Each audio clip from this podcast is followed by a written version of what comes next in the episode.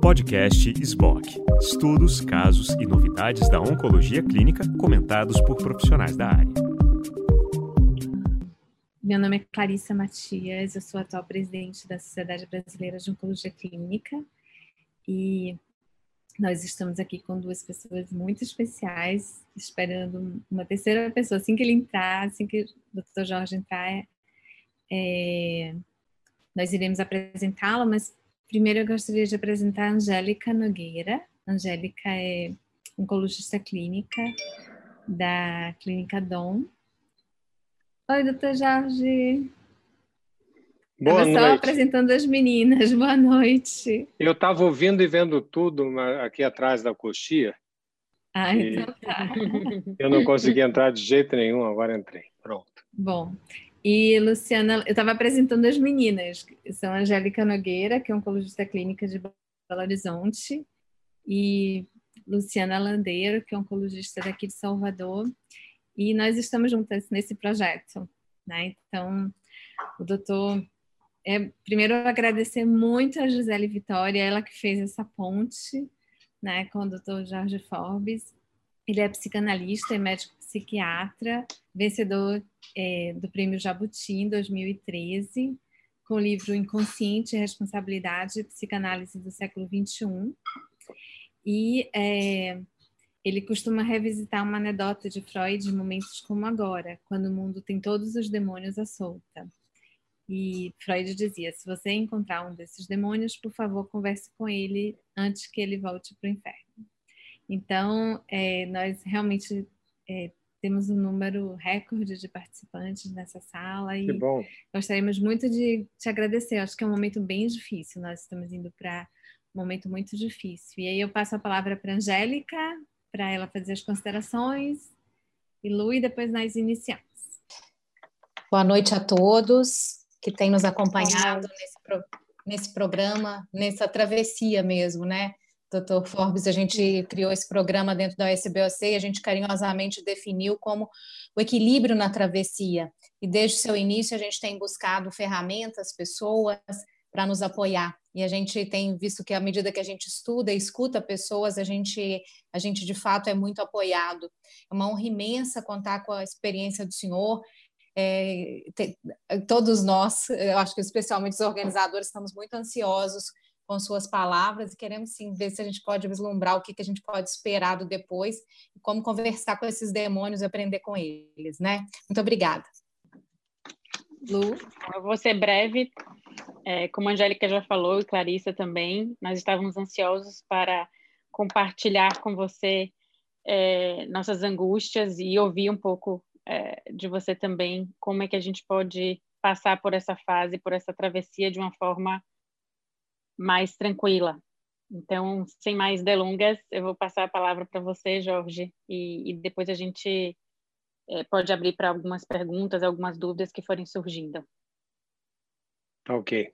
Bom, gente, muitíssimo obrigado. Obrigado, SPOC. Obrigado a Clarice Matias, que é diretora da, da SBOC. É um prazer enorme estar com vocês e poder discutir também com a Angélica e com a Luciana. Quero também agradecer a Gisele Vitória que fez essa ponte, essa coordenação entre nós, grandes jornalistas Gisele Vitória. E eu tenho profundo prazer nessa dificuldade que a gente está passando, que nós podemos, nós possamos estar mais juntos, no caso oncologistas com um médico, psiquiatra e psicanalista como eu, especialidades que nem sempre estão conversam muito de perto, porque a a oncologia é vista como algo mais técnico, mais cientificista, e a psicanálise é vista como algo mais etéreo. Eu, então, para uma conversa, uma provocação com vocês, no sentido de fazer falar, eu escolhi entre tantos temas que a gente poderia discutir, porque o tema é longo, como é que a gente vai ficar depois da pandemia, como é que a medicina vai ficar depois da pandemia, eu busquei um tema que seja comum a nós dois, a nós dois, oncologistas e psicanalistas, e a todas as pessoas que estão nos escutando também, que, aliás, eu gostaria de, de dar uma boa noite, né, e que espero que estejam se cuidando, porque a brincadeira é meio pesada. E prazer estar com vocês também aqui, saber que tem tanta gente hoje, nessa noite, conosco. Então, eu dizia, eu busquei um ponto que, que pudesse nos inquietar igualmente, sobre os quais a gente pode, se não trazer soluções hoje à noite, ao menos melhorar a qualidade das nossas, das nossas dúvidas. Sair daqui hoje elaborando talvez um pouco mais, mais consequentemente as nossas questões. Então, eu tomei como tema o médico frente ao intangível. A Clarice me pediu para eu falar 10, 15 minutos na abertura, é o que eu estou fazendo. Vou falar 10, 15 minutos, depois a gente conversar sobre o que vocês preferirem.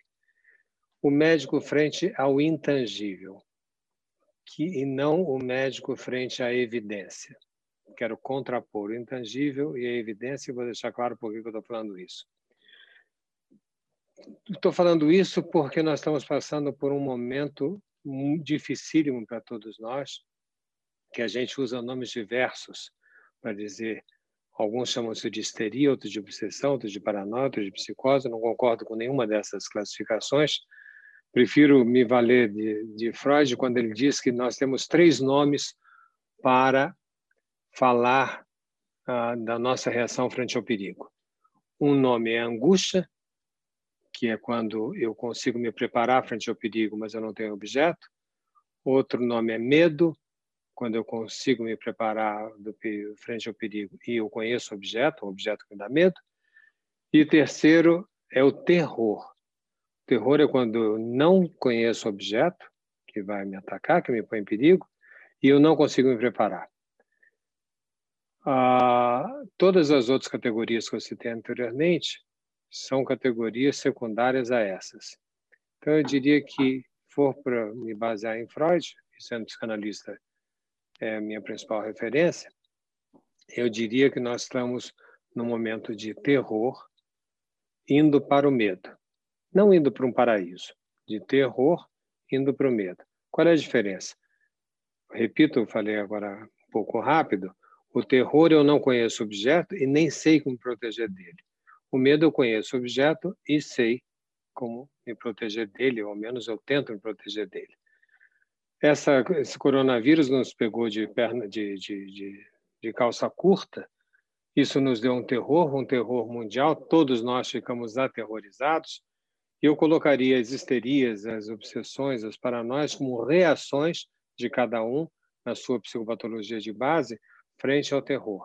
Não que isso seja histeria coletiva, mas nós temos histeria e temos obsessão e temos paranoia, temos reações diversas frente a um momento dificílimo de um terror.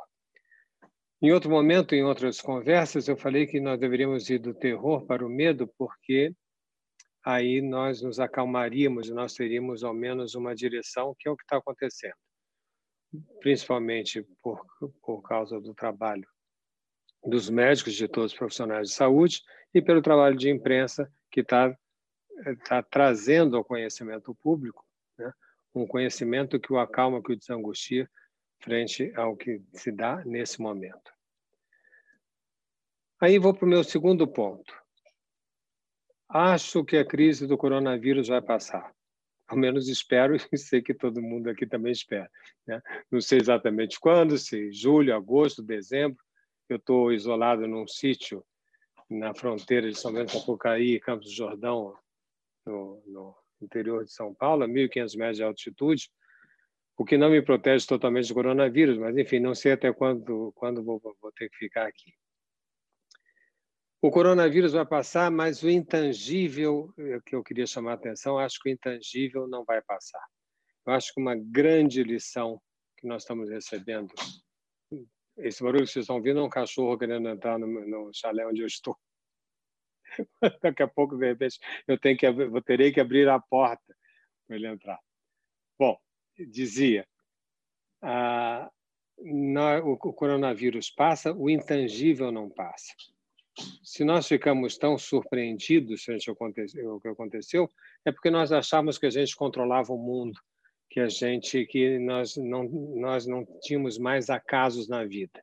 E o coronavírus escancarou a verdade que o mundo é feito de acaso, por mais por mais cuidado que a gente tenha, por mais controle que a gente tenha, por mais protocolos que a gente tenha, para usar uma linguagem médica, por mais ah, comitês científicos que a gente tenha, Nós não aboliremos o acaso, e é importante, a meu ver, que os médicos se lembrem disso, porque eles terão que reincorporar à medicina o acaso, e o acaso foi expurgado da medicina nos últimos 30 anos. Vou dizer por que digo isso. Digo isso porque houve um ideário médico, especialmente a partir de 1990, um ideário médico da medicina baseada em evidências, aonde a tentativa era dizer que os exames mostram o quê? A máquina mostra aqui. Não sou eu que estou dizendo, são seus exames que me indicam o que eu tenho que fazer da maneira que eu tenho que fazer. O sonho da medicina baseada em evidência trouxe uma dessubjetivação do médico. Quando eu pego um. Eu não tenho aqui, eu estou, como falei, num, sítio, mas eu pego um, um raio-x e levanto e diz: o seu exame mostra que é uma falácia. O exame em si não mostra nada, o exame mostra aquilo que o interpretador eh, interpreta dele. Se você bater na porta ao lado do médico que diz seu exame mostra que, na porta ao lado o exame vai mostrar outra coisa para o nosso colega. E nós médicos sabemos disso porque nós temos facilidade de irmos em vários médicos quando nós temos um problema. Então a gente não vai em um, a gente vai em dois, três, quatro, né? E a gente fica, portanto, com quatro diagnósticos, quatro condutas, e, com, e aí a pergunta é qual é o melhor? Não se trata, a pergunta não é qual é o melhor, é que existe uma subjetividade na, no ato médico. Nós não podemos abolir, do meu ponto de vista, a subjetividade no ato médico. E tomo como exemplo disso o máximo da medicina baseada em evidências, que foi, o que era o sonho da medicina baseada em evidências, que nós não teríamos mais dúvida na hora que Peraí, gente, eu vou ter que deixar o cachorro entrar um segundo. Isso é uma parada estratégica.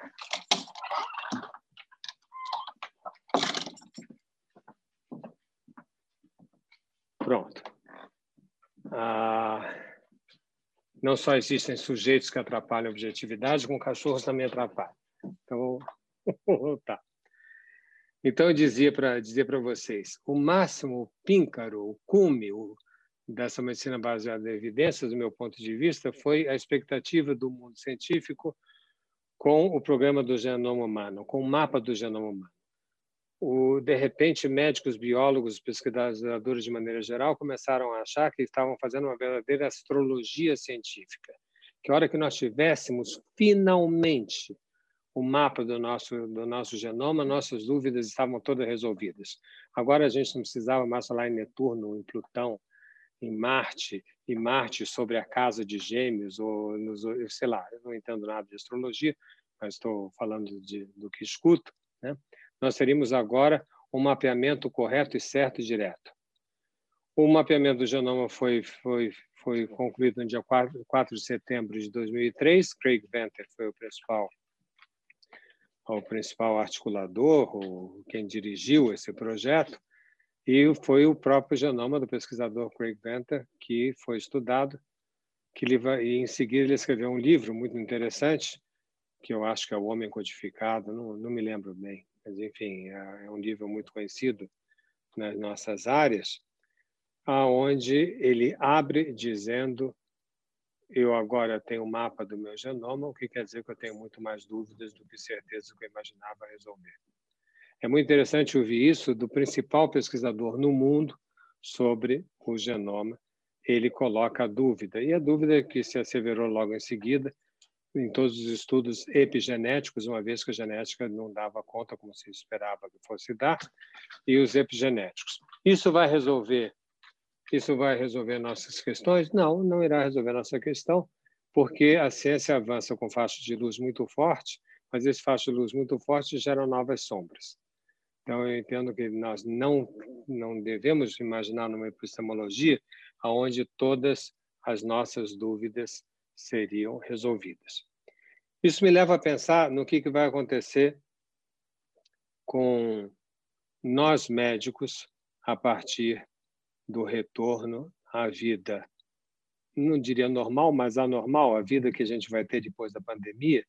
Acredito que nós vamos perceber que estamos num mundo aonde não tem tantas certezas estáveis como tinha antes, e que o coronavírus veio revelar uma revolução no laço social que não é de agora, é de 30, 40 anos atrás, onde, por exemplo, eu dataria como um ponto muito importante a modificação, o surgimento da web. O surgimento da web, que se deu por volta de 1991, 1993, as pessoas discutem, ela horizontalizou o laço social humano. Então, em vez de nós termos uma sociedade padronizada, nós temos agora uma sociedade pluripadronizada. E, o que faz com que eu tenha que exercer uma escolha e me responsabilizar pelas minhas escolhas, porque não existe uma só coisa que eu possa dizer. Eu sempre posso dizer mais de uma coisa. Ou seja, não se extingue a subjetividade humana. Isso posto, eu volto. Eu estou indo rápido demais, Clarissa? Tudo bem? Tá. Ah, isso posto, volto para a questão que eu acho que todo, todos os médicos vão ter que responder. Eu quero ficar numa verdade ascética ou numa verdade sensível? Verdade ascética é a verdade da inteligência artificial. Verdade ascética é a verdade dos números. Verdade ascética é a verdade aonde o médico não coloca nada da sua subjetividade, ele é um simples instrumentador entre a máquina e o paciente, e ele não tem nenhum tipo de decisão. Insisto, isso foi almejado. Curiosamente, os médicos almejaram a sua própria destituição como médicos. E é uma coisa muito curiosa. Como é, insisto na pergunta, como é que os médicos almejaram a sua própria exclusão da subjetividade? Desconfiando de si mesmos, eles acharam que que a, certeza da máquina era melhor que a sua dúvida. Não é. A máquina é burra. É, a, a, dúvida do médico é mais importante que a certeza da máquina. E nisso eu entro num, num, num ponto importante para nós, que é, vou, vou, dizer, vou falar da máquina em termos gerais, como inteligência artificial. A inteligência artificial é o grande tema desse momento, Clarissa, é o, é o tema que responde também, a gente tem que tratar disso, como é que vai ser depois da pandemia, não por causa do coronavírus, mas por causa de um vírus que é, que é o tsunami da revolução digital pela qual nós estamos passando. A inteligência artificial vai a, ah, modificar o trabalho de muita gente e o trabalho de muito médico. Voltando ao radiólogo, não tem nada contra os colegas radiologistas, mas voltando ao exemplo do raio-x, se hoje um grande radiologista pega um raio-x e diz: Eu tenho que dizer que, na minha longa experiência, eu já vi essa chapa, sei lá, 50 mil vezes, 100 mil vezes, 200 mil vezes, se é que alguém viu uma chapa 200, 200 mil vezes, a máquina faz assim no nariz diz: Ah, você viu 200 mil vezes? Eu vi 200 milhões de vezes, eu vi 200 bilhões de vezes, porque os números, uh, os números os números não, não se equivalem entre certas potencialidades da inteligência artificial e a inteligência humana. A memória dos nossos telefones portáteis é muito maior que a memória do nosso cérebro. Nós nem nos damos mais o trabalho de saber o telefone de ninguém, nem mesmo o nosso, né? Eu não vou perguntar aqui no nosso grupo, mas eu vou perguntar qual é mesmo o seu telefone de casa, por exemplo. Se perguntar o telefone de casa, se é, se é que alguém ainda tem, né? duvido que saiba o número. Enfim, a inteligência artificial é muito potente em várias coisas, mas ela é burra, gente. Inclusive, do ponto de vista técnico, a inteligência artificial que nós temos é a inteligência artificial fraca. Ela pode pegar um, um astronauta e pôr o astronauta na Lua, mas é fraca. É fraca porque o, dia, o, o nome inteligência artificial forte se guarda para o dia que a inteligência artificial puder pensar a si mesma, que é o que faz o ser humano ela não sabe pensar a si mesma. Ela não sabe mentir, por exemplo, que é uma das grandes aquisições de uma criança quando ela consegue mentir para os seus pais. Ela consegue se dividir porque ela consegue pensar a si mesma. Um, só um computador, um computador mentindo para si mesmo, ele pode se reproduzir, mas ele não pode mentir sobre a sua existência. Portanto, vejo que vantagem singular a espécie humana tem. Isso se resume na minha área, dizendo que os animais nos animais, a, a essência precede a experiência, nos homens, a experiência precede a essência. Ou seja, abelhas são previsíveis, zebras são previsíveis, giratas são previsíveis, vacas também. Vacas não fazem congresso, não fazem webinar, como a gente está fazendo. Né? Só nós duvidamos Uma abelha faz uma mesma casa, eu fui ver outro dia quanto tempo existe a abelha. Existe mais ou menos 80 milhões de anos. As que fazem casa fazem a mesma casa há 80 milhões de anos. Vamos combinar que é uma falta absoluta de criatividade. Não surgiu nenhuma abelha Niemeyer para dar uma viradinha assim no, no, na casa e não fazer aquele ângulo, eh, aquele exângulo, né? perfeito, losango perfeito, né? E, e dar uma sensualidade na casa da, da abelha rainha. Enquanto o ser humano né, varia a cada instante porque a sua essência é posterior à sua existência, faz com que nós sejamos, por um lado, muito frágeis, por outro lado, muito criativos. Então, não temo a inteligência artificial, mas acho que os médicos vão ter que trabalhar em na contraparte da inteligência artificial. Não devem temer a inteligência artificial e devem ter certeza que a inteligência artificial não vai nos separar, não vai acabar conosco, muito pelo contrário. E mais que nunca, o médico, na sua tradição hipocrática, vai ser fundamental, porque o processo decisório não será da inteligência artificial, será dele. Ele não pode abrir mão dessa decisão. E se ele não queria correr risco, então desiste vai fazer outra faculdade, alguma outra coisa. Porque o ato médico necessariamente será um ato de risco. E não adianta ele dizer, seus exames mostravam que eu mandei você operar. Não. A decisão será do médico. Ele poderá acertar muito, ele evidentemente poderá errar. Último ponto, gente, já, eu acho que já meus 15 minutos já estão terminando. Eu queria dar um exemplo de algo sensível para mim, que eu queria dividir com vocês, que é, um, que é um caso clínico de um trabalho que eu venho realizando com a Maiana Zatz, talvez vocês conheçam, a, a diretora do, do Centro de Genoma Humano da USP ela pediu para que eu criasse lá uma clínica de psicanálise, e eu criei, porque é muito interessante você ver a reação das pessoas que é psíquicas, não o que teve ou que tem, mas ao que vão ter. Se diz uma pessoa, daqui a 10 anos você não vai andar com a sua perna direita, vai ter um problema, porque você vê isso geneticamente, a pessoa sai mancando da sala. E sai mancando da sala porque a gente tem sofrimento por por ter, vocês sabem disso. Vocês são oncologistas, vocês trabalham de muito perto com o sofrimento humano, e vocês sabem que quando vocês começam a falar um tumor, a pessoa já está num outro mundo. Ela já foi no supermercado das desgraças, já escolheu uma roupa e já está vestido com aquela roupa e você já tem, ao mesmo tempo você tem que dar informação e você tem que, que dar um reasseguramento para a pessoa. Quer dizer, você não sabe o que, que você faz primeiro. Se você diz o diagnóstico, diz o tratamento ou reassegura, é complicado, vocês vivem isso todos os dias uma especialidade tão crucial e de tamanho avanço científico como a oncologia. Né? Bom, eu vou dar um exemplo, quer dizer, a, a genética também tem um imenso avanço científico, mas como falava no começo, uh, eu tenho, sei lá, eu tenho uma determinação genética aqui, eu tenho uma expressão genética aqui, entre a determinação e a expressão tem um gap. E esse gap pode ser aumentado ou pode ser encurtado. Vocês sabem disso. Uma das razões que a Rita Levi Montaltini ganhou o Prêmio Nobel de Medicina foi por, por ter insistido nesse aspecto. Logo, eu posso tentar incidir nesse gap para aumentar a distância entre a determinação gênica e a sua expressão.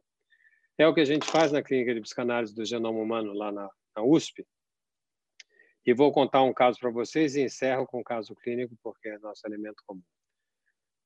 Uh, chegou uma pessoa, uh, e esse caso eu conto para dizer que o sofrimento humano não é evidente. O sofrimento humano é singular. Não é pelo fato, no caso lá, de uma pessoa estar numa cadeira de rodas, uh, não estar tá podendo mover braços e pernas, como é o caso que, da pessoa que eu vou relatar, né? que a pessoa esteja péssima, infeliz da vida, deprimida, tem que tomar antidepressivo e tem que dar apoio psicológico dizer, olha, você está na cadeira de roda, mas não tem nenhum problema, viu? É igualzinho que não está, é até mais engraçadinho porque a cadeira roda. Não dá, né? Não dá, é uma besteira fazer esse tipo de abordagem. Leva a pessoa a ficar resignada, a família a ficar compadecida. Eu não vou, bom, enfim, mas não vou entrar no detalhe. Só vou dizer que entra uma pessoa com diagnóstico de depressão grave, pedindo para que eu ouvisse, a Maiana Zato fica na sala junto comigo, e essa pessoa, é, o carrinho é empurrado por um homem de dois metros de altura, três de largura, moreno, olhos verdes, assim, um, um Apolo, trazendo aquela senhora que não era exatamente muito bonita e totalmente entrevada, não dando uma palavra. Eu pergunto para ela, boa tarde, né? ou, sei lá, uma coisa assim, e ela não me responde. Falo, a senhora, faço alguma outra pergunta de como ela está. Ela faz um grunhido. O marido, eu não sabia que era o marido. Aí a pessoa, a pessoa que acompanhava diz: Meu bem, o doutor está lhe perguntando como é que você está. Aí ela, um. Aí eu pergunto para ela: a senhora quer que seu marido saia da, da, da sala? Ela, um. Eu, aí eu, o marido pergunta: meu bem, você quer que eu saia? Ela, um. Aí eu viro para o marido e falei assim: ela disse que sim. Aí o marido olhou para mim uma cara meio estranha, né? E saiu da sala. Quando sai da sala, para meu espanto e da manhã, ela levanta a cabeça e diz: Doutor, como é que eu posso estar bem com um louco desse do meu lado?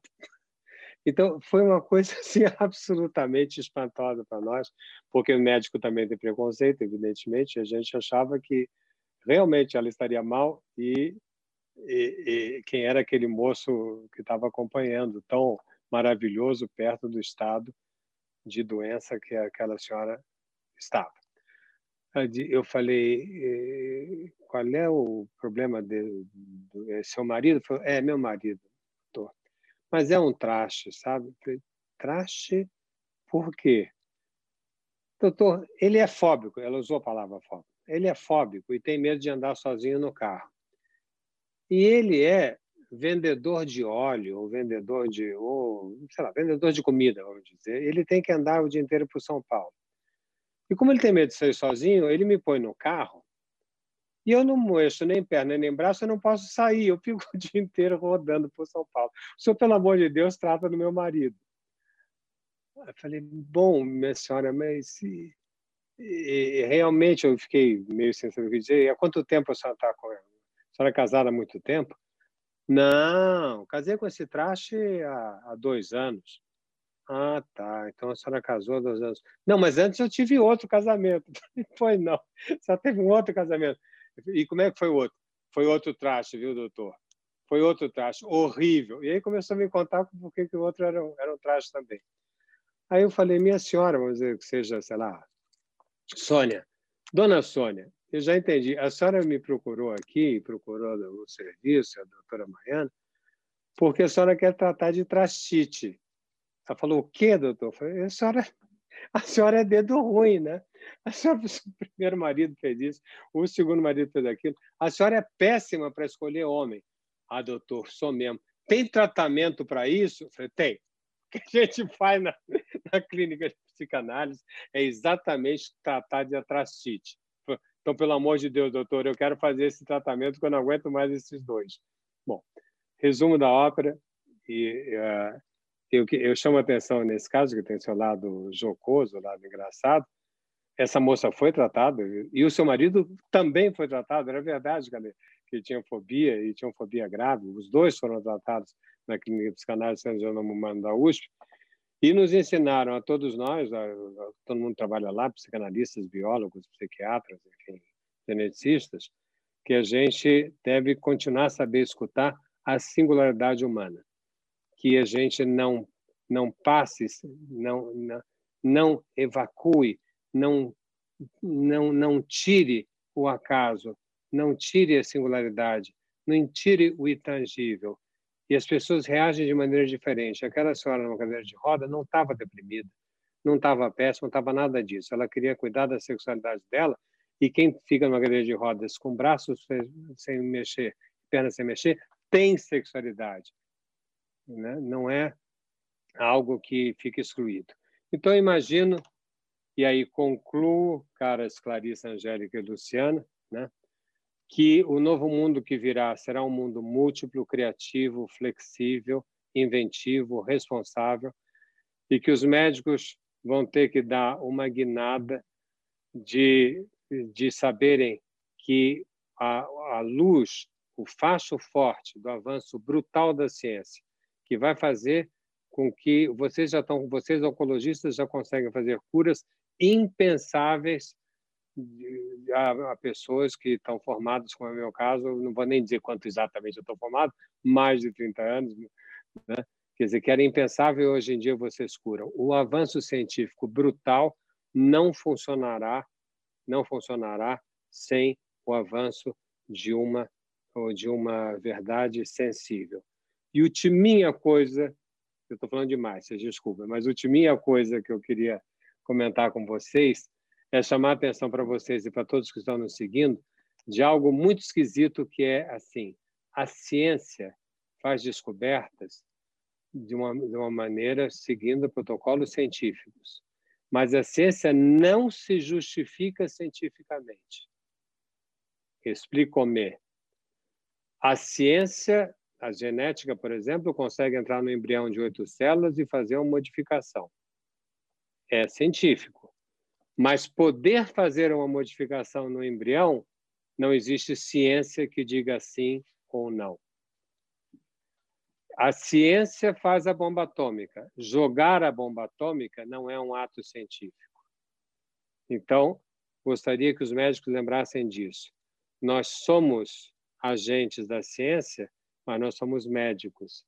E a ciência em si não responderá à decisão médica os médicos têm que retomar a sua palavra e a sua responsabilidade do ato médico, do qual eles abriram mão em décadas anteriores. Pronto, vamos conversar? Excelente, muito bom. Angélica, Obrigado. comece aí.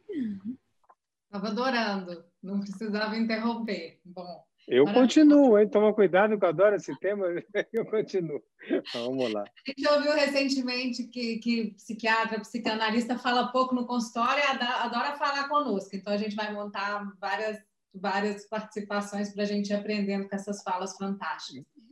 Você ouviu eu falar isso ou não? Não, eu ouvi de outra, outro colega na então, semana já, passada. É, eu já a gente, a gente tem que ficar muito calado, né? Quando dizem para gente falar, a gente fala, tudo bem. muito bom. Com, isso, com tudo ouvido, depois processar, fica maravilhoso. Bom, eu acho que é, o momento nosso, oncologista, eu acho que é, o termo que a gente mais ouviu, nós mulheres, nos últimos cinco anos, doutor Forbes, foi que a gente estava se empoderando, né? A gente até cansou desse termo, ficou chato de tanto empoderamento. Era poder para todo lado, dominar genoma, realmente avanços tão significativos no tratamento e a gente, de repente, se sente extremamente frágil com isso tudo. E assim, antes de abrir, para a gente abrir para perguntas, eu queria pôr uma perguntinha minha. Nós, oncologistas, ao longo de no, todo o nosso processo, principalmente no Brasil, na formação do médico oncologista, a gente vai sublimando os nossos demônios. A gente finge que a morte não é um problema, que porque a gente tem que estar ali, tem que estar apoiando, e poucas são os, as residências que dão apoio para o médico. E nesse momento, de novo, a gente se vê aí com inúmeros demônios, a gente está fragilizado, a gente está criando esse programa exatamente para a gente tentar ajuda. Qual seria uma recomendação do senhor, além desses programas de, estar, de estarmos juntos, se isso tem valor? Quais outras ferramentas para a gente enfrentar o, o demônio no momento certo? É procurar ajuda? São grupos onde, onde trabalhamos? Qual, qual, quais são ferramentas a serem usadas neste momento agora para a gente não, não deixar o demônio embora e o problema ficar? Olha, é uma pergunta dificílima, evidentemente. Eu vou tentar ir além da, da receita prática, Angélica. Enquanto você me fazia pergunta, eu me lembrei, me lembra, passava um filme na minha cabeça de quando eu entrei na faculdade de medicina e eu entrei aos 17 anos de idade. E o primeiro dia que eu fui na faculdade, achando aquilo tudo lindo, né? 17 anos, você é médico e tal. Eu sou filho de médico também. E aí eu cheguei no laboratório de anatomia e tinha uma placa proibido entrada para menores de 18 anos. E, e, juro que eu tive, eu falei assim, meu Deus, como é que eu vou fazer medicina? Eu sou proibido eu sou proibido de entrar aí. claro que foi por um segundo, depois eu achei, não, mas eu entrei no vestibular, eu tenho direito, minha carteirinha vai valer aos 17 anos de idade. É uma bobagem que eu estou te dizendo, mas é o que me lembrou, porque nós entramos muito jovens nas faculdades de medicina, a gente tem contato com a morte desde o primeiro minuto, né? As, as cadeiras básicas são cadeiras que nos levam a manipular cadáveres, principalmente anatomia, evidentemente. Ah, e toda e a nossa formação médica é muito ruinzinha do ponto de vista das ciências humanidades. Muito ruinzinha, estou sendo simpático. Eu diria que é uma desgraça total e absoluta, porque depois da Segunda Guerra Mundial houve uma americanização dos cursos médicos no Brasil que expurgar, que uma modificação, uma americanização que expurgou tudo que diz respeito a, a antropologia, psicologia, filosofia, sociologia, nada disso mais existe no, nos cursos de medicina e começou a ser mal visto. Eu me lembro na faculdade também que quando eu quis, eu disse que eu ia ser psiquiatra, as pessoas diziam, mas você é tão bom aluno, vai ser psiquiatra? Um rápido parêntese, eu sou professora ah. universitária da UFMG e agora está na moda de novo, tá? Os, os alunos estão começando a querer fazer psiquiatria, está voltando a. Está voltando para a moda. Eu acho bom, embora eu tenha medo de qual psiquiatria, porque existe uma dominação psiquiátrica hoje em dia da, uma tentativa de fazer da psiquiatria uma medicina totalmente baseada em evidência, num reducionismo biológico muito ruim. Eu que trabalho com os biologistas que estão com a mão na massa, eles são infinitamente mais abertos dos que os psiquiatras que fazem medicina baseada em evidência, curiosamente. Então, por um lado, eu fico feliz com a sua informação, por outro lado, temo que a atração seja a retirada da dúvida e não o trabalho da dúvida. E, e mais uma certa cientificização ruim que está se dando. Mas eu volto, nós temos, nós fomos muito pouco preparados para lidar com a morte. Nós ah, nos ensinam ah, que nós não podemos ter sentimentos, que o que vale é a objetividade. Ah, a sala cirúrgica é um é, no meu tempo, aquilo era, era visto como uma batalha, como uma guerra das pessoas totalmente concentradas e focadas naquela batalha. Não podiam expressar nenhum tipo de, de emoção. E essas emoções todas vão debaixo do tapete, um dia o tapete explode. Né? Um tapete explode a partir de um estresse muito mal colocado, a partir de uma, uma reação tumoral por perda por perda dos processos imunológicos, um infarto, uma fragilidade nos mais diversos sistemas nossos. Como é que eu vejo, então, Angélica? Não tenho, como falei, uma receita pronta, mas primeiro eu vejo que teria que ter uma modificação importante do currículo. Segundo, os médicos teriam que escutar os seus pacientes ah, na singularidade de cada um. Ah, terceiro, eles teriam que se escutar, eles têm que eh, eles têm que poder dar conta sem sem tampar. A morte existe, a morte é um fato. Eu estou muito angustiado, por, por exemplo, ah, outro dia entrou alguém no meu consultório e disse: Eu vim aqui porque eu estou muito angustiado. Eu falei: Sim, e desde quando? Desde que minha mãe morreu. Quando é que ela morreu? Há dois dias. Quer dizer, a pessoa estava achando que era uma doença gravíssima e estar angustiado porque a mãe tinha morrido 48 horas antes. Né? A, a, a tamanha é, medica, medicalização dos sentimentos humanos que nós chegamos a esse tipo de absurdo. Então, a meu ver, nós temos que colocar em pauta as discussões sobre a morte nas faculdades de medicina entre nós, e temos um tema, e aí vocês é um tema lindo, Angélica, é lembrar que o avanço da ciência e o avanço especialmente da área de vocês, da oncologia, né, está fazendo com que a morte não seja mais natural, a morte está virando cardápio. É eutanásia, distanásia, ortotanásia, suicídio assistido. E o médico vai ter que participar disso. E como é que a gente vai participar disso? De que maneira? De que forma?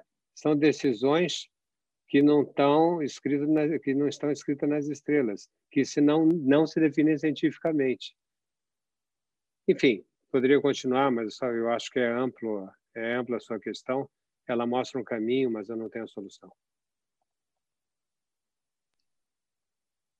Super obrigada. Passo, voltando a palavra para Clarissa, que vai para a Lu Landeiro, antes da gente abrir. Então, chega.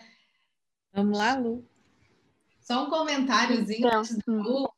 A gente recebeu aqui, doutor Forbes, que o vírus é um inimigo sem desejo. Como mediar essa relação? Enquanto a Lu conversa, o senhor reflete sobre essa complexidade. Eu achei bem interessante essa, essa colocação.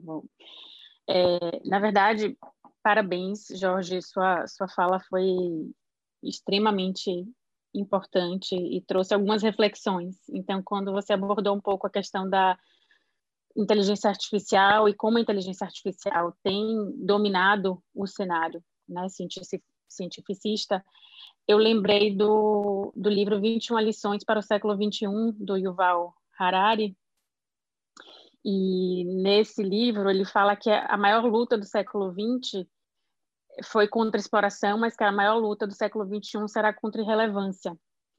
E eu acho que nós, médicos, profissionais de saúde, nós nunca pensamos estar nessa posição de, talvez, em alguns momentos, sermos irrelevantes. Né? Ou muitos de nós estão em casa sem atender ou atendendo por telemedicina e sem esse contato com o paciente, sem poder examinar o paciente.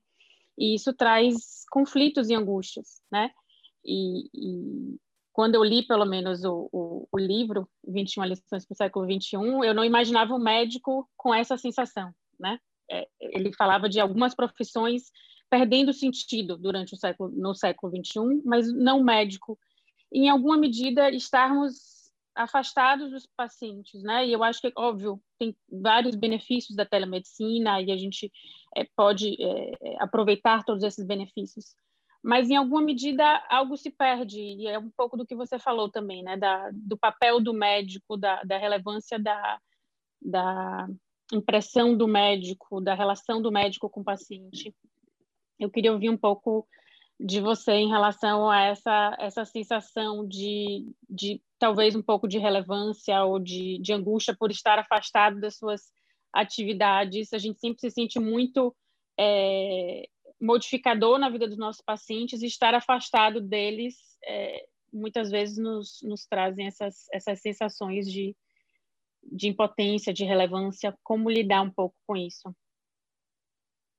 Vou responder as duas questões. A primeira questão deve ter sido feita por um psiquiatra ou por um psicanalista, porque falar que o coronavírus não tem desejo é coisa de analista. Uhum. Ah, eu, não, eu, eu não quero conversar, ele disse, eu não quero conversar, eu não quero o coronavírus com o meu paciente. Eu não quero saber o desejo dele, eu quero que ele que ele que ele desapareça, né? Então não estou com a menor não com a menor curiosidade do desejo dele. Eu quero realmente o, o fim dele. Agora sobre a inteligência artificial, ah, eu acho do, que tem três posições possíveis sobre o avanço tecnológico que são as seguintes: os biodefensores, que são aqueles que querem parar o avanço tecnológico porque acham que o homem vai deixar de existir se nós continuarmos com o avanço, e tem gente muito boa entre os biodefensores. Tem os pós-humanistas, que são aqueles que acham que não vamos deixar de existir porque a inteligência artificial vai nos suceder. Eles estão principalmente reunidos numa escola que não sei quanto é conhecido do, de todos, mas numa coisa chamada Singularity University. O diretor dessa Singularity University acredita, dá o um nome de singular, Universidade do singular ou singular, porque o momento singular seria a mudança da espécie humana para a máquina, e a gente deixaria de existir. Então, biodefensores, pós-humanistas e os transhumanistas. Os transhumanistas é uma posição intermediária, é uma posição de que nós teremos que conversar com a inteligência artificial, senão nós vamos ficar irrelevantes, como você acabou de falar. Eu adorei esse termo, nós ficaremos irrelevantes. Eu entendo a seguinte coisa: nós viemos de problemas seríssimos hum, políticos e econômicos, aonde nós criamos diferenças sociais muito importantes, especialmente no Brasil, por exemplo. Não quero politizar a nossa conversa, mas quero ver evidência. O que, que vai acontecer com o coronavírus quando entrar, já está entrando, né? Em bairros mais pobres, aonde isolamentos não podem ser feitos e coisas assim. A gravidade disso. Então, nós vemos que a diferença social e econômica trouxe problemas grandes para grandes a civilização até aqui. Agora, o aumento da tecnologia vai trazer analfabetos digitais, o problema vai ser maior do que o problema no capitalismo anterior. A previsão é que a exclusão social vai ser mais importante. Não é que vai faltar trabalho, mas vai faltar competência para os novos trabalhos. Velhos trabalhos vão deixar de existir e novos trabalhos não têm competência para para ocupá-los. É claro que a gente tem que fazer uma campanha educacional a, a jato para poder, para que isso não ocorra. E a irrelevância, então, que você também citou, Luciana, eu acho que foi um erro muito grande dos médicos. Os médicos se transformaram em relevantes.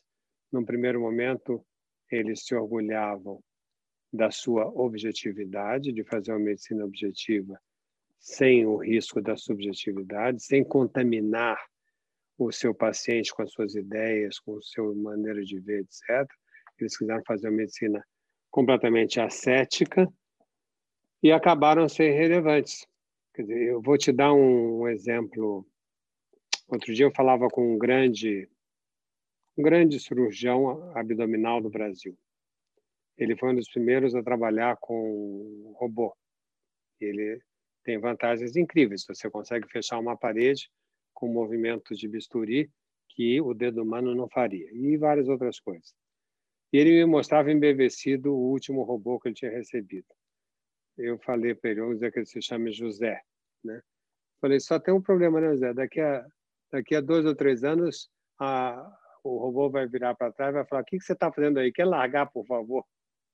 Oh, meu, a minha garra aqui, que você está tremendo, que está me atrapalhando, falou: não, isso não vai acontecer. Isso vai acontecer. No que nós pudermos, no que todos os atos mecanicistas humanos serão substituídos com vantagem pela inteligência artificial, mas nós não seremos substituídos pela inteligência artificial. Se nós ficarmos numa posição como essa que eu acabei de falar do José, nós vamos ser irrelevantes e vamos entrar em depressão, ou vamos ficar na sala dos médicos tomando cafezinho e reclamando da vida e dizendo aquela velha frase. Você é muito jovem, não sei se você, ainda já, já, já ouviu isso. No meu tempo, a medicina era verdadeira. Né? Eu não aguento quando encontro colegas de mais de 50, 60 anos de idade, a primeira frase é: Como é que você está? Poxa, mas a medicina de hoje não é a medicina como era. É muito chato isso. Vai, pelo amor de Deus, quem está nos ouvindo, se fala isso, não fala mais. Né? A medicina tem um campo inacreditável pela frente. Se conseguir assumir a responsabilidade médica. Vejam o discurso de Hipócrates. Nós estamos voltando aos fundamentos elementares da medicina. E essa medicina não será substituída e por inteligência artificial nenhuma e não será, não se transformará em nenhuma irrelevância.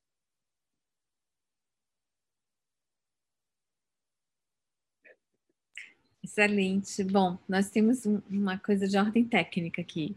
Nós fomos liberados para nós podemos passar de 20 horas. Eu não sei como é que está seu tempo, se a gente pode passar mais uns 15 minutos. Eu posso, Clarice, eu só tenho medo do, do, do, do pessoal que está nos acompanhando, e da gente é. não ter uma chuva de, de saídas, de saídas. da sala é. às 19 horas, às, às enfim, 20 horas. Hora, 20 horas, como estava previsto.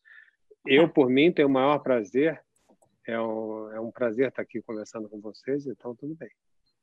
Bom, tem uma pergunta do nosso ex-presidente, Dr. Sérgio Simon, que colocou como romper o cientificismo puro e restaurar o humanismo na formação dos futuros.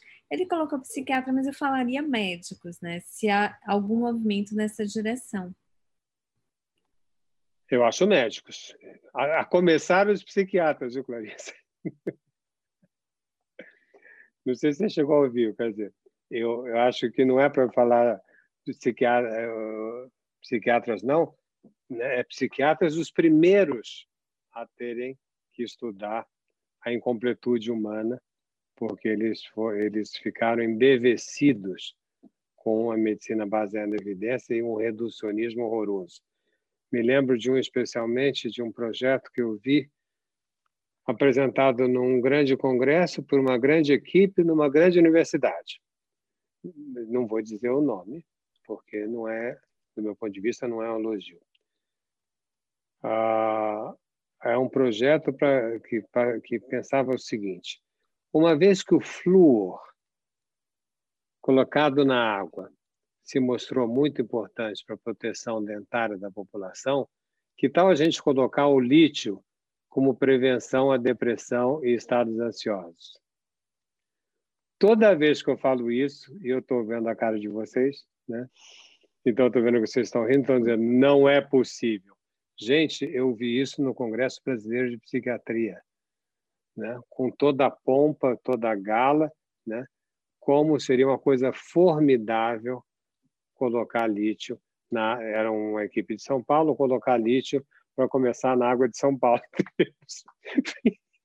22 milhões de pessoas tomando lítio né ah, e, assim, e, numa boa e como é que está você hoje aí o lítio tudo bem e tal Quer dizer, é inacreditável então Uh, doutor Sérgio, eu espero que se comece pelos meus colegas psiquiatras, porque, porque eles são capazes de fazer trabalhos desse tipo. Como fazer a pergunta do Sérgio foi como voltar a como recolocar a medicina no lugar dela. Ah, eu acho que os médicos os médicos Por um lado, nós estamos fazendo debates nesse sentido, Sérgio, eu acho que é isso que a gente está fazendo hoje, oncologistas conversando com a psicanálise, com a psiquiatria, já é um caminho muito importante. E, por outro lado, o confronto da clínica vai fazer com que aqueles que não que não assumam a sua responsabilidade médica sejam rapidamente ultrapassados eles vão ver que seus pacientes não melhoram como eles gostariam e que eles não são respeitados como eles gostariam de ser. Ser respeitado pela evidência, a máquina será mais respeitada que a pessoa, insisto. Ele será respeitado pelo além da máquina e não pelo bom uso da máquina. Eu vejo, antigamente, por exemplo, Estou falando sobre sensações banais, mas é do banal que a gente constrói conceitos, né? Ao menos a psicanálise é assim, a gente sempre parte de coisas muito simples do dia a dia, do cotidiano. Uh, há 40 anos atrás, era muito mais importante ser médico, na categoria imaginária da importância das profissões, do que ser biólogo, por exemplo. Ser biólogo era visto como uma atividade paramédica. Inclusive, a gente usava essa palavra. Era um ajudante do médico. Um dia me chamou a atenção, eu estava, tinha até prazer de conversar com de Duve, infelizmente falecido, prêmio Nobel de Medicina, e eu fui apresentado para ele, nós estávamos numa conversa num congresso, e aí eu falei, pois é, mas nós dois que somos médicos, falou assim: não, o senhor é médico, eu fui, eu sou biólogo.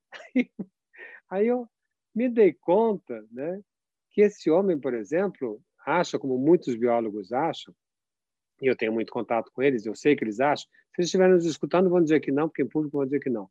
Mas olham os médicos com uma certa, um certo desprezo de superioridade. Tipo assim, vocês são os operadores daquilo que a gente descobre. Então, A dúvida foi para o campo deles, a subjetividade foi para o campo deles, o que eles definem sobre pesquisa foi para o campo deles. E nós viramos os operadores né, da indústria médica, das descobertas biológicas, etc.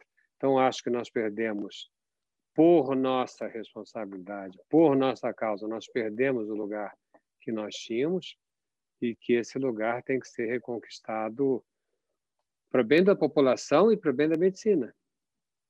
Nós seremos melhores médicos na hora que nós reincorporarmos o ato subjetivo do médico em qualquer tratamento.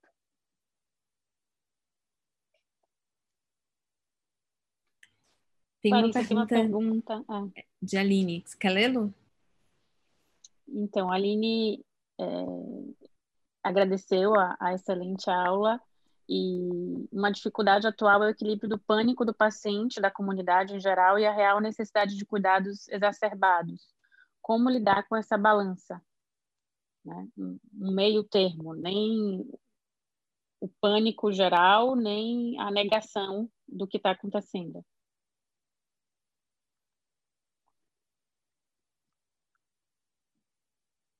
Nós não podemos negar. Eu acho isso mesmo, a resposta já está dada. Nós temos, por um lado, um vírus muito perigoso,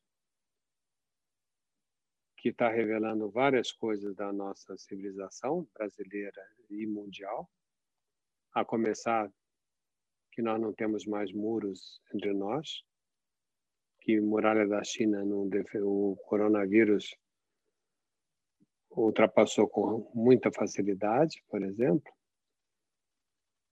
E isso revelou as mazelas específicas de cada país.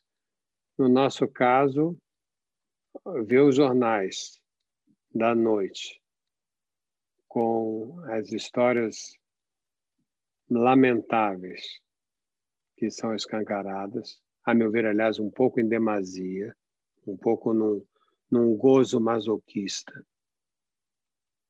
ah, tá aí, eu não tinha pensado nisso. Aline, eu acho que nós temos que evitar um prazer muito esquisito que o ser humano tem. Nós somos muito esquisitos, você já percebeu, né, Aline? ser humano é um bicho meio complicado. E entre outras complicações, nós não temos o prazer só nas coisas boas. Às vezes, aliás, nem temos prazer nas coisas boas. Mas nós temos com frequência um prazer muito grande em coisas ruins, em coisas difíceis. Existe um gozo masoquista, como se eu saber a ruindade humana me acalma, porque eu sei onde está a coisa ruim. Veja que interessante, Aline e todos. Eu fiz um trabalho de. Vocês vão dizer que, tá, que tema esquisito. Mas eu queria saber por que, que elogio não pega e insulto pega. Luciana que me fez a pergunta via Aline. Luciana, se alguém chega para você, ou se você. Não, se você chega e diz assim, pô, eu acho a Angélica o máximo. Quem ouve esse. esse coisa assim, pô, você não está exagerando? E a própria Angélica vai dizer, não, que isso, não sou o máximo nada. Aí no, no dia seguinte você Angélica, vão, todo mundo vai concordar. não tem quem discorde, não. Então, e você? Vamos tirar, eu vou tirar da parte ruim. Vou tirar... Vamos escutar o final da história. Pois é, vou mudar, vou mudar. Agora, agora imagina, Luciana, você chega e diz assim: a ah, Sônia, não é mais a Angélica. A Sônia que é horrorosa. Eu falei para ela e tal. Aí a Sônia fica brava com você, portanto, ela acreditou no seu horrorosa. E quem, quem ouviu você falar que a Sônia é horrorosa vai achar que você é corajosa. Então, quando você insulta alguém, é coragem. Quando você elogia, você é falso. E quem ouve elogio acha que não é com ele, e quem ouve insulto acha que é com ele. Então, eu falei, mas que coisa mais esquisita o ser humano. O elogio é do outro e o insulto é da gente. Aí fui ver a palavra insultar, de onde vem. Insultar não quer dizer xingar. Insultar quer dizer cair sobre, estar sobre. Insulta, é a mesma origem de saltar, saltar sobre aquilo que salta bem em cima da gente são os impropérios que a gente ouve. Eles, eles acalmam as pessoas. Então você chega na sua casa, abre sua televisão, pega um desses jornais nacionais da vida, sem nenhuma referência a nenhum jornal. Você pega um desses jornais aí, né? E você tem uma desgraça em cima da outra. E as pessoas dizendo: Você viu essa? Nossa, olha o que aconteceu. Quer dizer, a, a, a compaixão humana, a simpatia humana já foram ultrapassados, porque tamanho massacre, aquilo que você poderia sentir no aspecto de cuidar do outro, foi ultrapassado e passa a ser um gozo masoquista. Então, eu, eu diria, como uma ordem geral, né, como um mote geral para a Aline, muito cuidado com o gozo masoquista. É uma doença gravíssima e que está, nesse momento, muito em aberto, porque ela, sua dizan, ela aparentemente está justificada. Você fica bem na, na fotografia, fazendo uma cara de dor, dizendo como você está morrendo frente às dificuldades que o nosso povo está passando.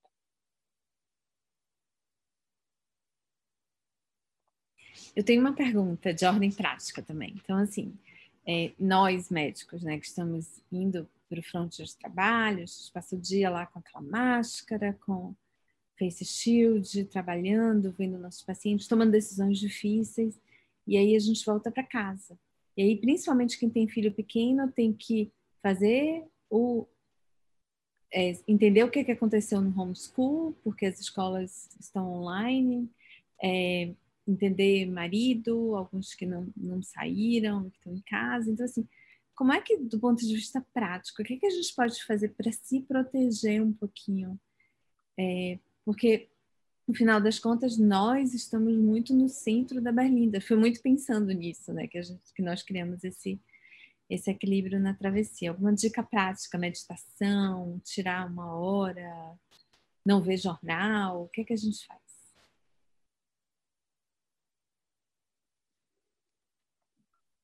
Larissa, primeiro uma reclamação que eu vou fazer para você. Uma coisa que sempre me me dói é depois eu falar um, sei lá, tô uma hora falando e um colega dizer agora do ponto de vista prático Não, eu sei. Isso não, você falou mata. muito, você foi muito prático. Desculpe, desculpe. Isso me mata. Mas, mas tudo que eu falei é prático. Né? É, tudo que eu falei é rigorosamente eu prático. Eu trouxe um caso clínico, aliás, para isso, né? para dizer, olha, vou contar um caso clínico, de que maneira você tem essas consequências e tal. Bom, uh, nós temos uma capacidade, uh, então vou tentar coisa prática. Nós temos uma, uma capacidade limitada de receber estímulos, internos ou externos, como falava Freud. A partir de um certo momento, a gente entra em looping. A partir de certo, de certo momento de nós sermos hiperestimulados, a gente não processa mais, o computador entra em looping. Nós vamos para um hospital, tomamos decisões dificilíssimas. Eu tenho um profundo respeito pelo trabalho que vocês fazem, né? E por essa coragem irresponsável de tomar decisões no momento que vocês acordam, no momento que vocês saem do hospital. E depois são acessados por telefone. Ah, mas nós temos um limite e esse limite tem que ser respeitado. Como lidar com esse limite? Eu posso dizer como eu lido, mas, mas outros lidam de outra maneira.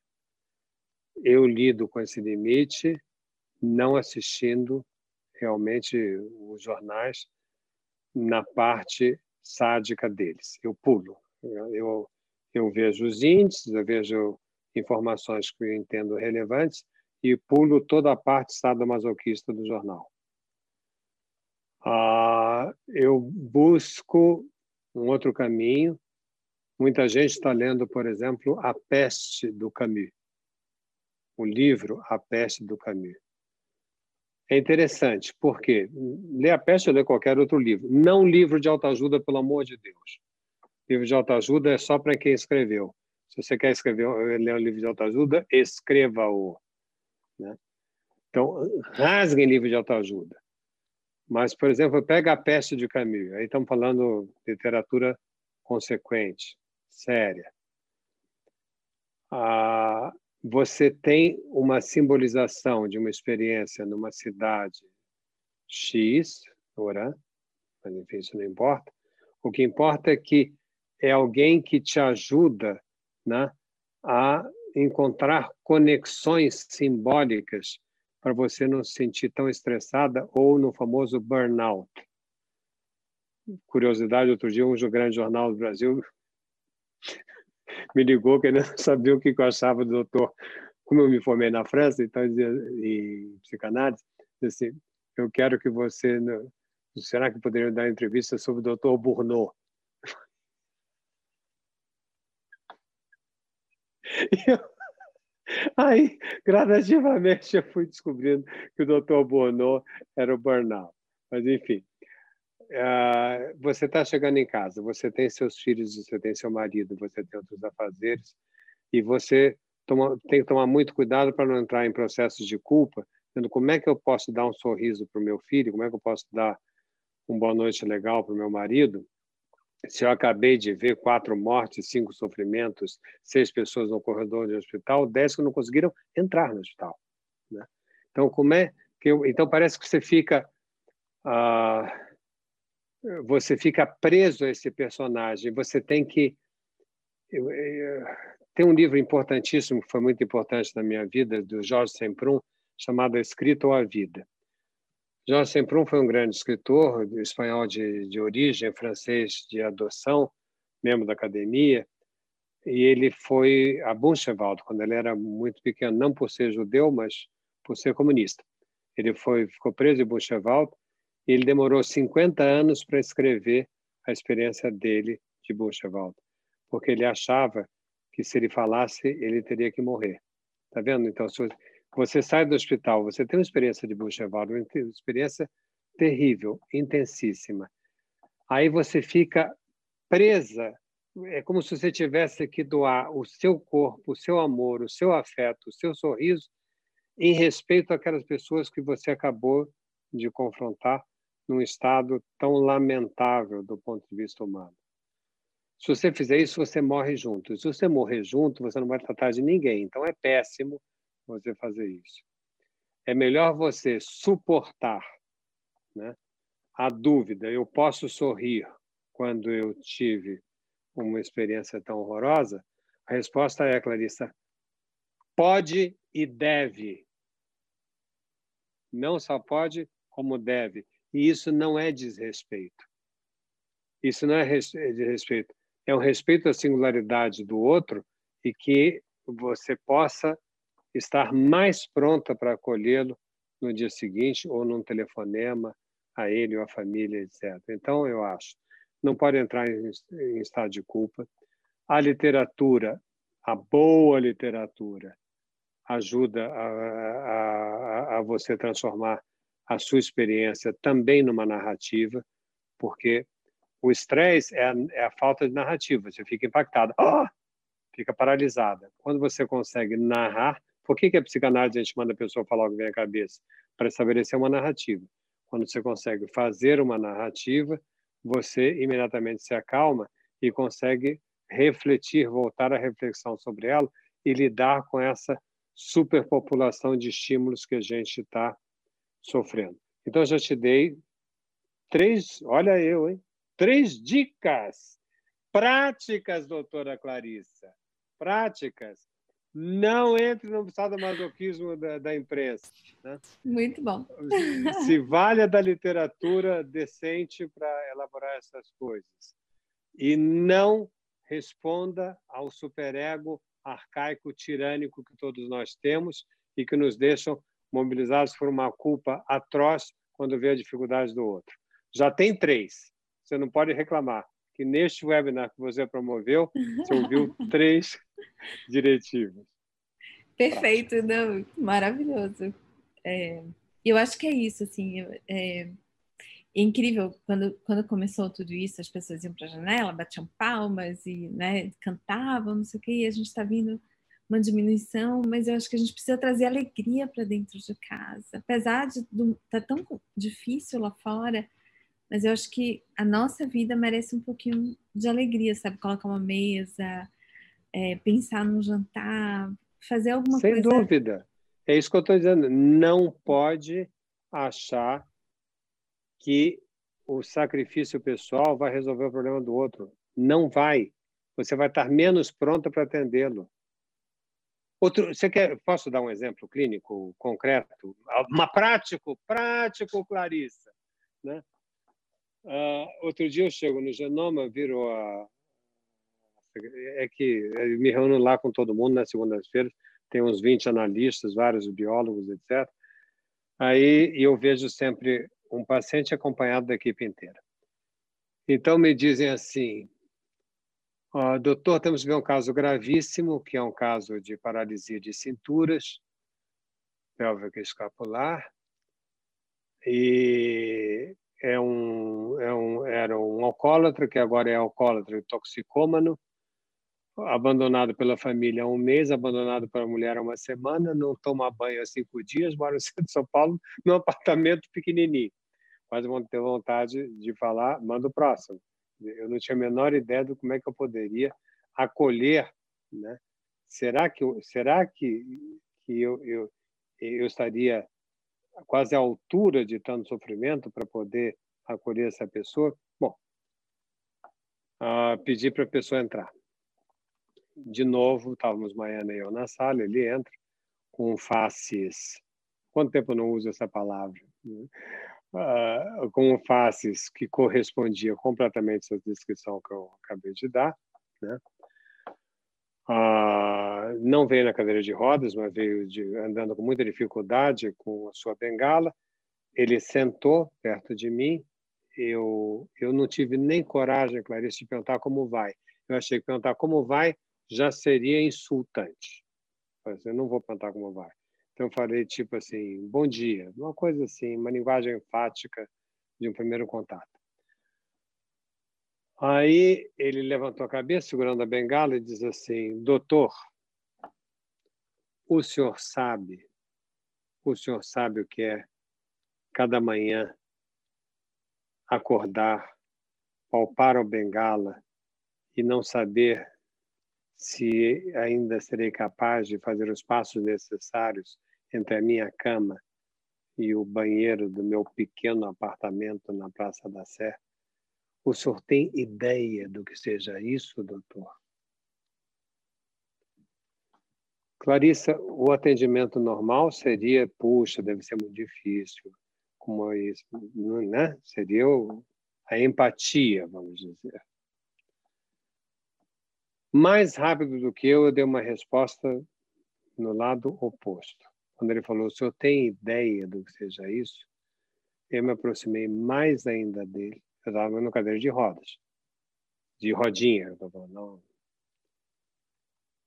Estou dizendo isso porque eu fiquei com medo quando me aproximei. Então, eu me aproximei de levar uma bengalada, porque eu me aproximei mais ainda e falei para ele: eu não tenho a menor ideia por 10 segundos, que me pareceram 10 minutos, eu achei que ele ia reagir agressivamente a mim. Porque eu sabia que eu estava. Eu me dei conta, não é, não é que tudo foi pensado, mas eu sabia que eu estava frustrando, ele tinha uma grande expectativa, ele estava com o diretor da clínica psicanalítica e diretor da clínica eh, genética. Então, se esses não têm a menor ideia, imagina o resto. Na cabeça dele, imaginei que estava pensando. Ele tinha conseguido aquela consulta e eu estava frustrando as expectativas do grande saber onisciente dos dois chefes ali reunidos atendendo-o. Maiano olhou para minha cara e eu falei, não tenho a menor ideia. Ele passaram-se dez segundos, ele levantou a cabeça e disse, doutor, o senhor tem toda a razão. O senhor não pode ter a menor ideia. Eu falei, não, mas o senhor pode me contar. Eu falei, então vou lhe contar. Ele começou a contar. Bom, foi talvez um dos casos mais marcantes para toda a nossa equipe. Esse, a, a mudança deste homem, porque eu atendo a primeira vez, depois algum colega assume o caso e eu vou revendo. A mudança desse homem, do, três meses depois, quando eu o revi, era tão inacreditável, porque ele tinha saído do circuito aonde o sofrimento deveria curar sofrimento, onde a Clarissa tem que sofrer porque o sofrimento dela vai fazer o sofrimento do seu paciente com câncer grave, com tumor avançado, mais o coronavírus, né, leva a um estado horroroso. Então, ela tem, ela tem que se doar, ela tem que tá, é, é, é, ela sabe o sofrimento do outro. Não, a Clarissa não sabe o sofrimento do outro. Nós não devemos prever o sofrimento de uma pessoa. A pessoa pode expressar o seu sofrimento. E nós não trataremos de ninguém, de ninguém, numa identificação mórbida com a doença e com os pacientes. Então, que a Clarissa chegue em casa, que faça um jantar maravilhoso, que o marido seja o homem mais bem tratado do mundo, que os filhos sejam acompanhados na lição, e isso só trará um estímulo para o melhor tratamento do seu paciente amanhã. Fui prático, Clarissa. Nossa, foi maravilhoso. Angélica. Clarissa, a Rosinei, ah. é, ela colocou um, um, uma sugestão prática também. Tem que fazer psicanálise. Concordo. Eu recomecei a minha. Eu essa semana, semana passada, eu tinha, sei lá, acho que quase 10 anos que eu não estava. É, e aí eu mandei mensagem para minha psicanalista e falei: eu preciso de você. E aí a gente está fazendo telemedicina. Tem sido muito que bom. bacana. É. Eu estou aqui né, no alto, eu falei que eu estou no, no, no, sítio, no alto de uma montanha e tal. Já estou amicíssimo do meu iPad, onde é, eu estou trabalhando o dia inteiro. E que bom que a gente pode fazer isso. É, é. Jorge, a Verena, ela está perguntando o livro que você tinha mencionado, mas na sua fala, na sua última fala, eu acho que um livro de um espanhol. É de Craig, não, de um espanhol. Ah, sim, é maravilhoso esse livro. Chama-se A Escrita ou a Vida. Ah, a Escrita ou a Vida. É, porque ou eu escrevo ou eu vivo. Era o que ele pensava, que se ele escrevesse, ele morreria. Até que ele descobre que ele, ele não tinha que ficar usando a fantasia do campo de concentração eternamente. Então, A Escrita ou a Vida. E o autor é Jorge, é um nome esquecível, inesquecível, Jorge Semprum. Sem, S-E. Sabe que eu não sei se é M ou é N? Talvez M, não sei. Prum. Tudo uma palavra só. Quem lançou no Brasil foi a Companhia das Letras. Esse livro, a última vez que eu indiquei, não é raro eu indicá-lo quando nesse tipo de discussão. Então eu mesmo fui verificar, ele estava esgotado, mas tem nos bons sebos do ramo se encontra com facilidade. Semana passada eu sugeri para uma pessoa para uma pessoa alemã que tinha a mesma pergunta da Clarissa ah, e ela que carrega a cruz do nazismo nas suas costas, né? É, ela está lendo esse livro. Eu acho que é terapêutico esse livro. É uma coisa que a gente pode fazer, né, Angélica e Lu? De repente criar uma lista de livros e filmes e coisas para. Eu já falei dois: médicos, A é. Peste e, e, esse, e esse daí. A Vocês estão lendo que livros agora, Angélica e Clarissa? Vocês estão lendo algum livro? Eu estou lendo um livro espírita. Comecei hoje um livro de Givaldo, chamado Lições de Vida. O meu ah! tá aqui. Vamos, é ver, vamos ver o tamanho da quarentena. Qual é o seu, Angélica? É o dedinho. É o Gene. É o Gene do Siddhartha Ah, ah que legal. Com a, com a conversa inicial aí que a gente estava. Totalmente. Bom, é, nós não queremos abusar de fazer espanhóis do Walter Hugo. Que legal. Bom, nós não queremos abusar de Jorge porque nós pretendemos convidá-lo novamente. Então, se nós abusarmos muito, ele fala: não, aquelas mulheres eu não vou nunca mais. É... Eu virei sempre. O maior prazer de conversar com vocês. Bom, é, agradecer novamente a Gisele Vitória, como o Jorge falou, ela é uma das melhores jornalistas que eu conheço. Gisele é uma pessoa leve, doce, e um dia desse a gente tem que convidá-la, inclusive, para aqui. Eu acho que ela vai ser uma excelente mediadora. É, agradecer. É excelente mediadora. É, agradecer as minhas meninas maravilhosas, elas são maravilhosas mesmo. É, e agradecer muito a Jorge, acho que foi muito especial essa noite, assim, foi, foi muito bacana. O número de pessoas não caiu. É, agradeço a todos vocês, eu acho que assim, tem sido difícil, mas vai passar e nós vamos sair disso muito mais fortes. A gente vai sair e espero que criativos e responsáveis, que a gente está tendo uma chance única. esse vírus trouxe um reset para o mundo. Se depois desse resetamento a gente voltar a ser só o que a gente era, é muito pouco, é muito medíocre. Né? Quer dizer, temos uma chance única, como foi falado no começo, chamamos os diabos, a gente conversa com eles antes que eles voltem para os infernos. E busquemos uma nova forma mais compatível com um tempo horizontal, criativo, flexível, que é o tempo de Terra 2, é o tempo da globalização. Eu queria agradecer muitíssimo a vocês, vocês me fizeram falar coisas incríveis que eu não tinha pensado em falar, nem, nem tinha pensado. Eu, foram, foram provocações que, que me ajudaram a, a, refletir, e é um luxo ter interlocutores como vocês e com todos vocês que estão em casa. Então, muitíssimo obrigado. Lu? Depois eu Angélica encerrar, encerra. eu acho que falando, é, fazendo um convite para a nossa próxima roda de conversa, que é sobre parentalidade na pandemia. E provavelmente vai ser dia 3 de junho, então a gente deve lançar o card com a confirmação, com a participação do Alexandre Coimbra e deixar esse convite já para vocês. E agradecer enormemente a Jorge por essa oportunidade de uma noite de de tanto conhecimento. Angélica, para encerrar a final. Então, Está chovendo agradecimentos ao Dr. Forbes, não podia ser diferente. Eu queria agradecê-lo pela acolhida das suas palavras, foi delicioso. Para mim foi uma experiência maravilhosa, tenho certeza que para os membros da SBOC também.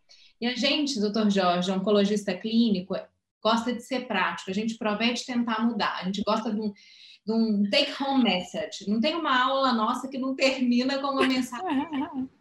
E para mim ficou a necessidade de respeitar a incompletude do ser humano, da gente não ir nessa marcha cega de uma medicina ascética que a gente estava indo para ela.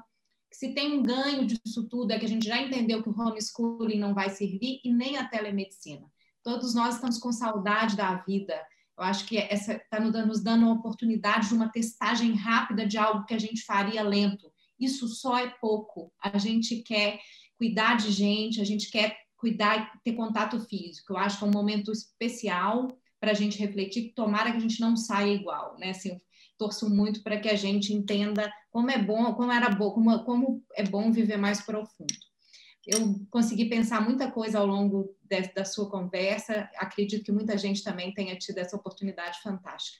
Muito obrigada de coração, em nome da Sociedade Brasileira de Oncologia Clínica. A gente já deixa o convite quando o senhor puder estar com a gente de novo, vai ser uma honra imensa. Obrigada, uma boa noite Muito a obrigado. todos.